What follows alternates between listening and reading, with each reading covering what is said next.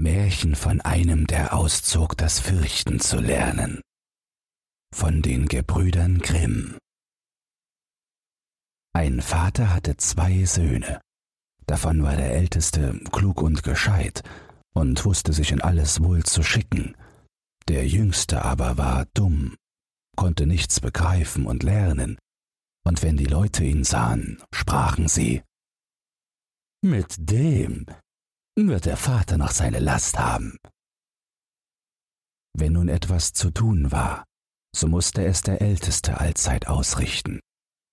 Hieß ihn aber der Vater noch spät oder gar in der Nacht etwas holen, und der Weg ging dabei über den Kirchhof oder sonst einen schaurigen Ort, so antwortete er wohl Ach nein, Vater, ich gehe nicht dahin, es gruselt mir denn er fürchtete sich.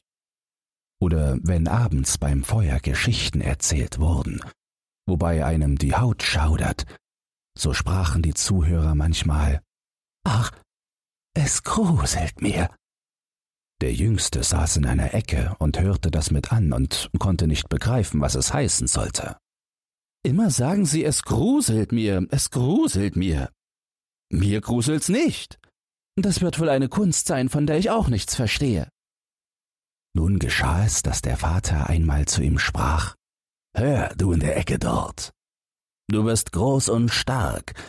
Du musst auch etwas lernen, womit du dein Brot verdienst.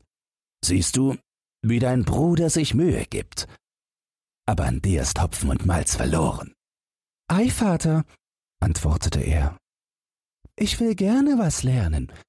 Ja, wenn's anginge, so möchte ich lernen, dass mir's gruselte. Davon verstehe ich noch gar nichts. Der Älteste lachte, als er das hörte, und dachte bei sich Du lieber Gott, was ist mein Bruder für ein Dummbart? Aus dem wird sein Lebtag nichts. Was ein Häkchen werden will, muss sich bei Zeiten krümmen. Der Vater seufzte und antwortete ihm Das Gruseln, das sollst du schon lernen, aber dein Brot wirst du damit nicht verdienen. Bald danach kam der Küster zu Besuch ins Haus. Da klagte ihm der Vater seine Not und erzählte, wie sein jüngster Sohn in allen Dingen so schlecht beschlagen wäre. Er wüsste nichts und lernte nichts. Denkt euch, als ich ihn fragte, womit er sein Brot verdienen wollte, hat er gar verlangt, das Gruseln zu lernen. Hm, wenn's weiter nichts ist, antwortete der Küster. Das kann er bei mir lernen. Tut ihn nur zu mir. Ich werde ihn schon abhobeln. Der Vater war es zufrieden, weil er dachte, der Junge wird doch ein wenig zugestutzt. Der Küster nahm ihn also ins Haus, und er musste die Glocken läuten. Nach ein paar Tagen weckte er ihn um Mitternacht, hieß ihn aufstehen, in den Kirchturm steigen und läuten. Du sollst schon lernen, was Gruseln ist, dachte er, ging heimlich voraus, und als der Junge oben war und sich umdrehte und das Glockenseil fassen wollte, so sah er auf der Treppe, dem Schallloch gegenüber, eine weiße Gestalt stehen. Wer da? rief er, aber die Gestalt gab keine Antwort, regte und bewegte sich nicht. Gib Antwort, rief der Junge. Oder mache, dass du fortkommst, du hast dir in der Nacht nichts zu schaffen. Der Küster aber blieb unbeweglich stehen, damit der Junge glauben sollte, es wäre ein Gespenst. Der Junge rief zum zweiten Male. Was willst du hier? Sprich, wenn du ein ehrlicher Kerl bist. Oder ich werfe dich die Treppe hinab. Der Küster dachte, es wird so schlimm nicht gemeint sein, gab keinen Laut von sich und stand, als wenn er von Stein wäre. Da rief ihn der Junge zum dritten Male an, und als das auch vergeblich war, nahm er einen Anlauf und stieß das Gespenst die Treppe hinab, dass es zehn Stufen hinabfiel und in einer Ecke liegen blieb. Darauf läutete er die Glocke, ging heim, legte sich ohne ein Wort zu sagen ins Bett und schlief fort. Die Küsterfrau wartete lange Zeit auf ihren Mann, aber er wollte nicht wiederkommen. Da ward ihr endlich Angst. Sie weckte den Jungen und fragte Weißt du nicht, wo mein Mann geblieben ist? Er ist vor dir auf den Turm gestiegen. Nein, antwortete der Junge. Aber da hat einer dem Schallloch gegenüber auf der Treppe gestanden, und weil er keine Antwort geben und auch nicht weggehen wollte, so hab ich ihn für einen Spitzbuben gehalten und hinuntergestoßen. Geht nur hin, so werdet ihr sehen, ob er's gewesen ist. Es sollte mir leid tun. Die Frau sprang fort und fand ihren Mann, der in einer Ecke lag und jammerte und ein Bein gebrochen hatte. Sie trug ihn herab und eilte mit lautem Geschrei zu dem Vater des Jungen. Euer Junge, rief sie, hat ein großes Unglück angerichtet. Meinen Mann hat er die Treppe hinabgeworfen, dass er ein Bein gebrochen hat. Schafft den Taugenichts aus unserem Hause. Der Vater erschrak, kam herbeigelaufen und schalt den Jungen aus. Was sind das für gottlose Streiche? Die muss dir der Böse eingegeben haben. Vater, antwortete er, hört nur an, ich bin ganz unschuldig. Er stand da in der Nacht wie einer, der Böses im Sinne hat. Ich wusste nicht, wer's war, und hab ihn dreimal ermahnt zu reden oder wegzugehen. Ach, sprach der Vater, mit dir erleb ich nur Unglück. Geh mir aus den Augen, ich will dich nicht mehr ansehen. Ja, Vater, recht gerne. Wartet nur bis Tag ist, da will ich ausgehen und das Gruseln lernen. So versteh ich doch eine Kunst, die mich ernähren kann. Lerne, was du willst, sprach der Vater. Mir ist alles einerlei. Da, hast du fünfzig Taler. Damit geh in die weite Welt. Und sage keinem Menschen, wo du her bist und wer dein Vater ist. Denn ich muss mich deiner schämen. Ja, Vater, wie ihr's haben wollt. Wenn ihr nicht mehr verlangt, das kann ich leicht in Acht behalten. Als nun der Tag anbrach, steckte der Junge seine fünfzig Taler in die Tasche ging hinaus auf die große Landschaft und sprach immer vor sich hin Wenn mir's nur gruselte, wenn mir's nur gruselte. Da kam ein Mann heran, der hörte das Gespräch, das der Junge mit sich selber führte, und als sie ein Stück weiter waren, dass man den Galgen sehen konnte, sagte der Mann zu ihm Siehst du, dort ist der Baum, wo sieben mit des Seilers Tochter Hochzeit gehalten haben und jetzt das Fliegen lernen. Setz dich darunter und warte, bis die Nacht kommt, so wirst du schon das Gruseln lernen. Wenn weiter nichts dazugehört, antwortete der Junge. Das ist leicht getan. Lerne ich aber so geschwind das Gruseln, so sollst du meine fünfzig Taler haben. Komm nur morgen früh wieder zu mir. Da ging der Junge zu dem Galgen, setzte sich darunter und wartete, bis der Abend kam. Und weil ihn fror, machte er sich ein Feuer an. Um Mitternacht ging der Wind so kalt, dass es trotz des Feuers nicht warm werden wollte.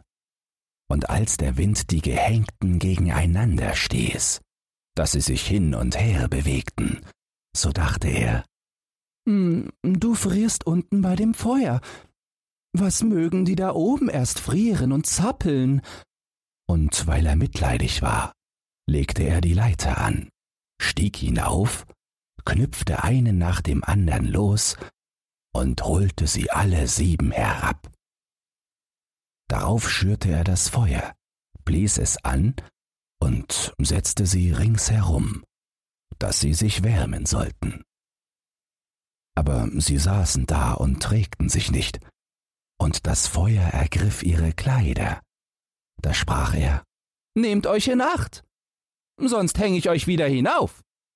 Die Toten aber hörten nicht, schwiegen und ließen ihre Lumpen fortbrennen. Da ward er bös und sprach, Wenn ihr nicht Acht geben wollt, so kann ich euch nicht helfen. Ich will nicht mit euch verbrennen. Und hing sie nach der Reihe wieder hinauf. Nun setzte er sich zu seinem Feuer und schlief ein. Und am andern Morgen, da kam der Mann zu ihm, wollte die fünfzig Taler haben und sprach, Nun, weißt du, was das Gruseln ist? Nein, antwortete er. Woher sollte ich's wissen? Die da droben haben das Maul nicht aufgetan und waren so dumm, dass sie die paar alten Lappen, die sie am Leibe haben, brennen ließen. Da sah der Mann, dass er die fünfzig Taler heute nicht davontragen würde, ging fort und sprach, So einer ist mir noch nicht vorgekommen. Der Junge ging auch seines Wegs und fing wieder an, vor sich hinzureden. Ach, wenn mir's nur gruselte, ach, wenn mir's nur gruselte. Das hörte ein Fuhrmann, der hinter ihm herschritt und fragte, Wer bist du? Ich weiß nicht, antwortete der Junge. Der Fuhrmann fragte weiter. Wo bist du her? Ich weiß nicht. Wer ist dein Vater? Das darf ich nicht sagen. Was brummst du beständig in den Bart hinein? Ei? antwortete der Junge. Ich wollte, dass mir's gruselt, aber niemand kann mich's lehren. Lass dein dummes Geschwätz, sprach der Fuhrmann. Komm, geh mit mir. Ich will sehen, dass ich dich unterbringe. Der Junge ging mit dem Fuhrmann, und abends gelangten sie zu einem Wirtshaus, wo sie übernachten wollten. Da sprach er beim Eintritt in die Stube wieder ganz laut Wenn mir's nur gruselte, wenn mir's nur gruselte. Der Wirt, der das hörte, lachte und sprach Wenn dich danach lüstet, dazu sollte hier wohl Gelegenheit sein. Ach, schweig still, sprach die Wirtsfrau. So mancher Vorwitziger hat schon sein Leben eingebüßt. Es wäre Jammer und Schade um die schönen Augen, wenn die das Tageslicht nicht wiedersehen sollten.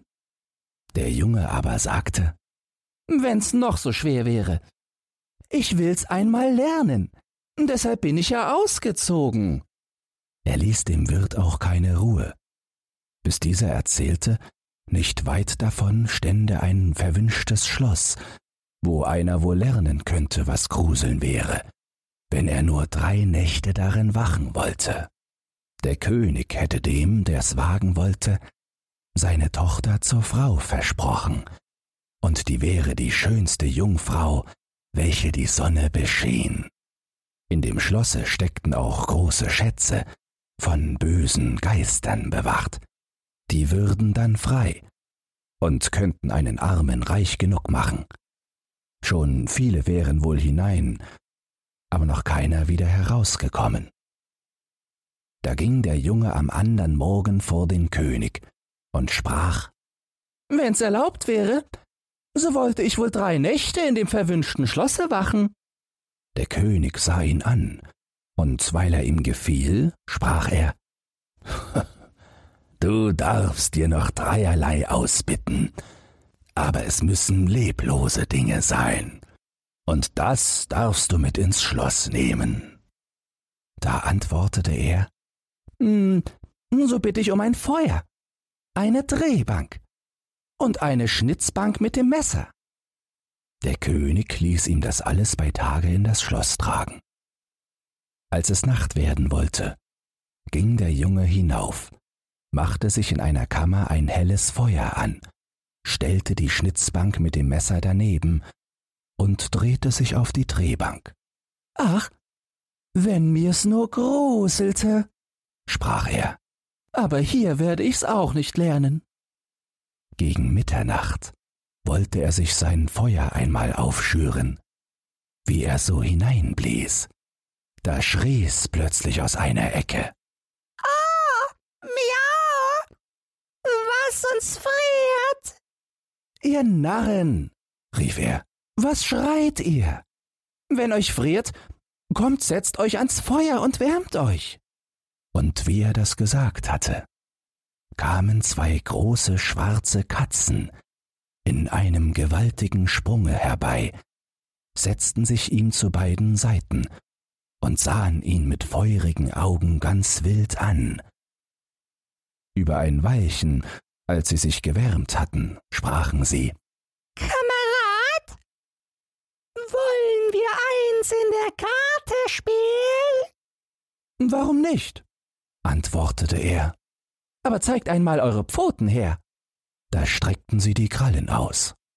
Ei, sagte er, was habt ihr lange Nägel? Wartet, die muss ich euch erst abschneiden. Damit packte er sie beim Kragen, hob sie auf die Schnitzbank und schraubte ihnen die Pfoten fest. Euch habe ich auf die Finger gesehen, sprach er. Da vergeht mir die Lust zum Kartenspiel, schlug sie tot und warf sie hinaus ins Wasser.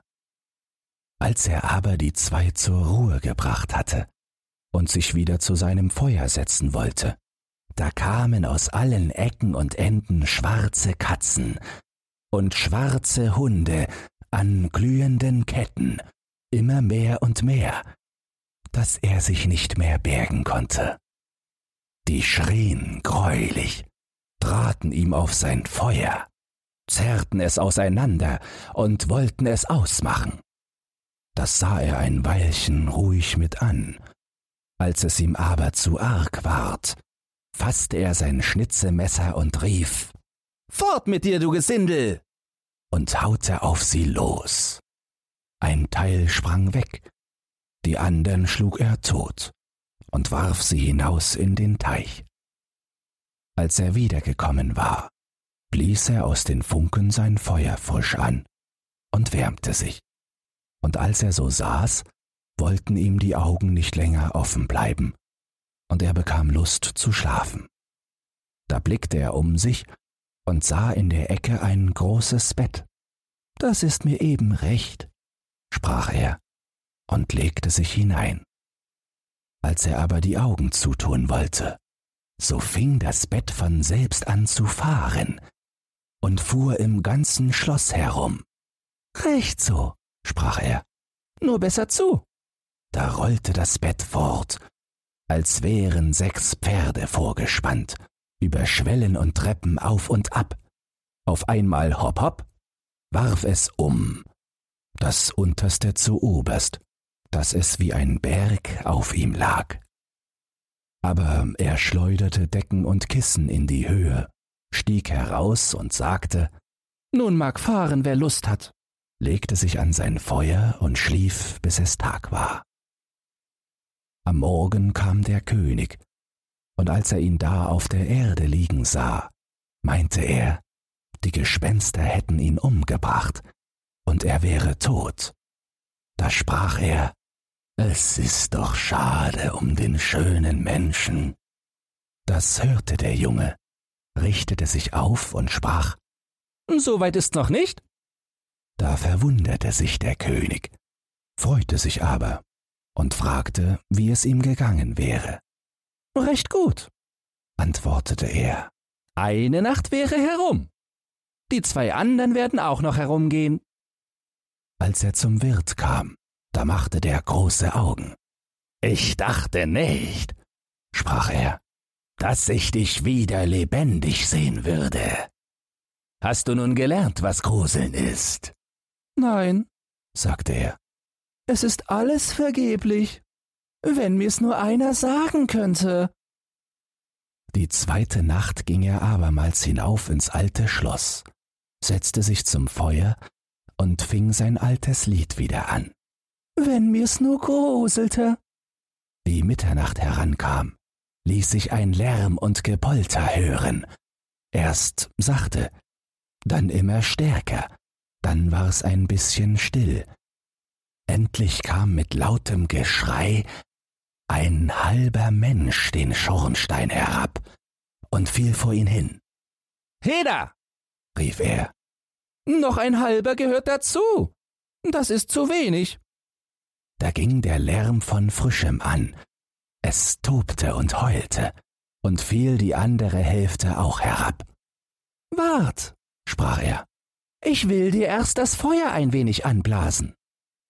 Wie er das getan hatte und sich wieder umsah, da waren die beiden Stücke zusammengefahren, und saß da ein greulicher Mann auf seinem Platz. So haben wir nicht gewettet, sprach der Junge. Die Bank ist mein. Der Mann wollte ihn wegdrängen, aber der ließ sich's nicht gefallen, schob ihn mit Gewalt weg und setzte sich wieder auf seinen Platz. Da fielen noch mehr Männer herab, einer nach dem andern. Die holten neun toten Beine und zwei toten Köpfe, setzten auf und spielten Kegel. Der Junge bekam auch Lust und fragte, Hört ihr? Kann ich mit sein? Ja, wenn du Geld hast. Geld genug, antwortete er. Aber eure Kugeln sind nicht recht rund. Da nahm er die Totenköpfe, setzte sie in die Drehbank und drehte sie rund. So, jetzt werden sie besser schüppeln, sprach er. Heida, nun geht's lustig. Er spielte mit und verlor etwas von seinem Geld. Als es aber zwölf schlug, war alles vor seinen Augen verschwunden. Er legte sich nieder und schlief ruhig ein. Am andern Morgen kam der König und wollte sich erkundigen. Wem ist dir's diesmal gegangen? fragte er. Ich hab gekegelt, antwortete er. Und ein paar Heller verloren. Hat's dir denn nicht gegruselt? Ei was, sprach er. Lustig habe ich mich gemacht. Wenn ich nur wüsste, was Gruseln wäre.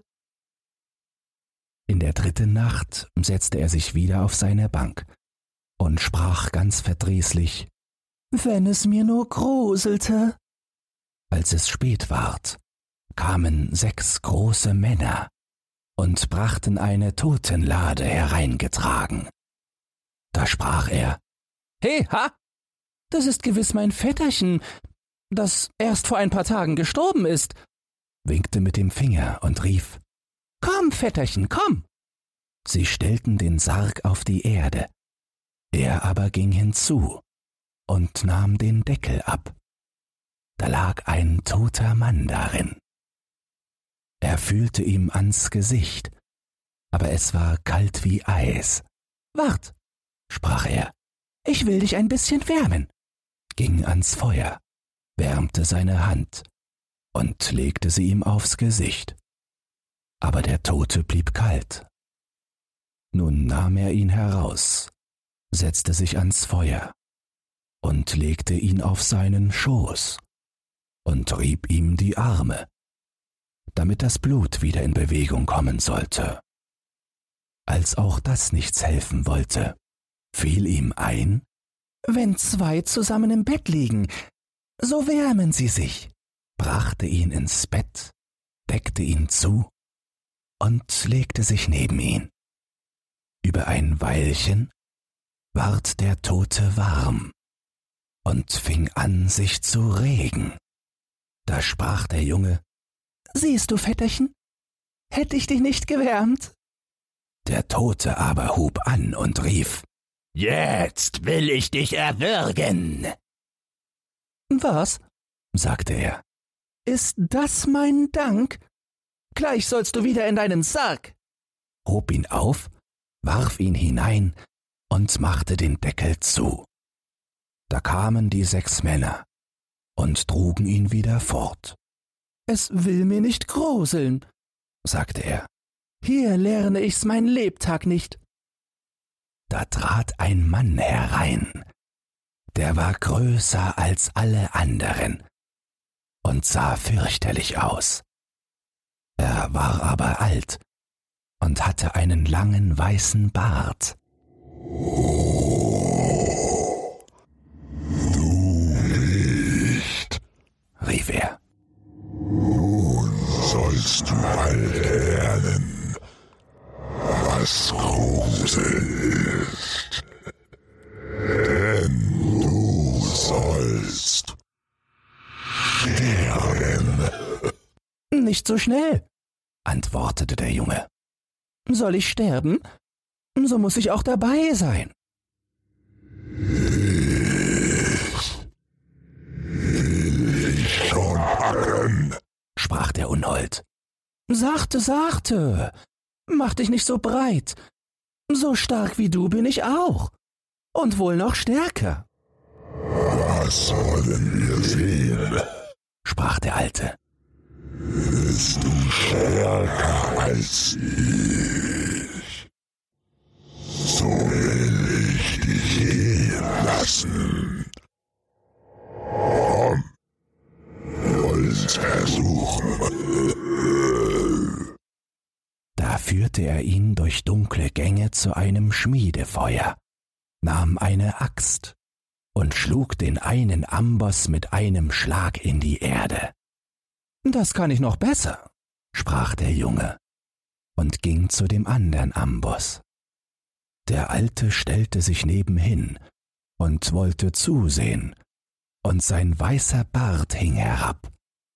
Da fasste der Junge die Axt, spaltete den Amboss auf einen Hieb und klemmte den Bart des Alten mit hinein.